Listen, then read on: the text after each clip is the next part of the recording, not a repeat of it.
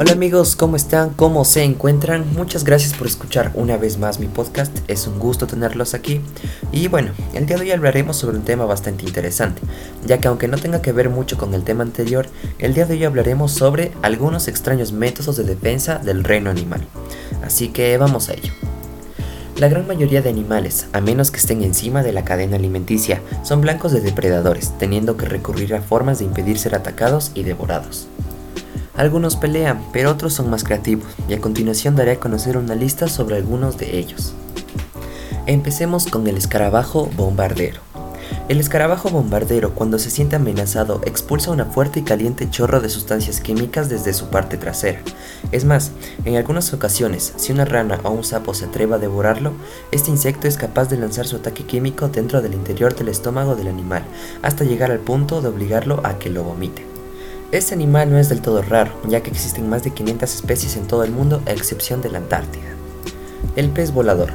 El pez volador, gracias a su forma de torpedo aerodinámico, puede moverse a gran velocidad dentro del agua, hasta alcanzar la velocidad suficiente para emerger a la superficie. De ahí, gracias a sus grandes aletas pectorales parecidas a alas y a sus aletas pélvicas, pueden elevarse por el aire por un tiempo relativamente largo. Esto lo hacen a fin de escapar de depredadores o en la migración. Seguimos con la rana peluda. Esta especie habita en los bosques tropicales y subtropicales de varios países africanos y actualmente se encuentra en peligro de extinción debido a la disminución de su hábitat. La rana peluda es llamada así ya que cuenta en su espalda y dorso con pequeños trozos de piel en forma de filamentos muy parecidos a pelos de verdad. Pero la verdadera característica que destaca este animal son sus garras. Así es, escuchaste bien, sus garras las cuales son huesos que este anfibio rompe dentro de sus dedos abriendo la piel, tal y como Wolverine. Esto lo hacen como método de defensa ante sus depredadores cuando se sienten amenazados. ¡Wow!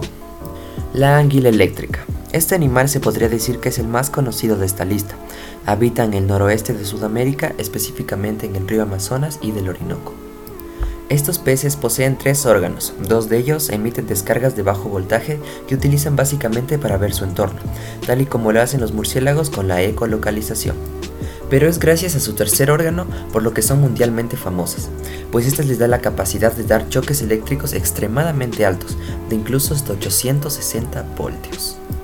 Y como última especie de esta lista tenemos un animal con un método de defensa que a mi parecer es el más interesante de todos hablamos del lagarto cornudo.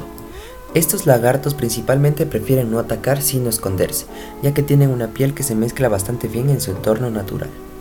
Pero si este camuflaje no llegara a ser suficiente, estos reptiles optan por otra opción defensiva. Hinchan su cuerpo a tal punto de que algunos depredadores se den por vencidos al ver que no les cabe en la boca. Este método lo usan comúnmente con serpientes o aves. Pero si por alguna razón este método tampoco funciona, el lagarto cornudo emplea su característica más famosa, expulsar chorros de sangre a través de sus ojos. Esto lo logran gracias a una bolsa debajo de sus ojos que se hincha y aumenta la presión conforme se vaya llenando de sangre, hasta el punto de que ésta salga disparada.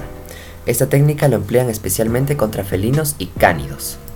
Y bueno amigos, esto sería todo por hoy, espero que les haya gustado y los espero en el próximo episodio. Muchas gracias, adiós.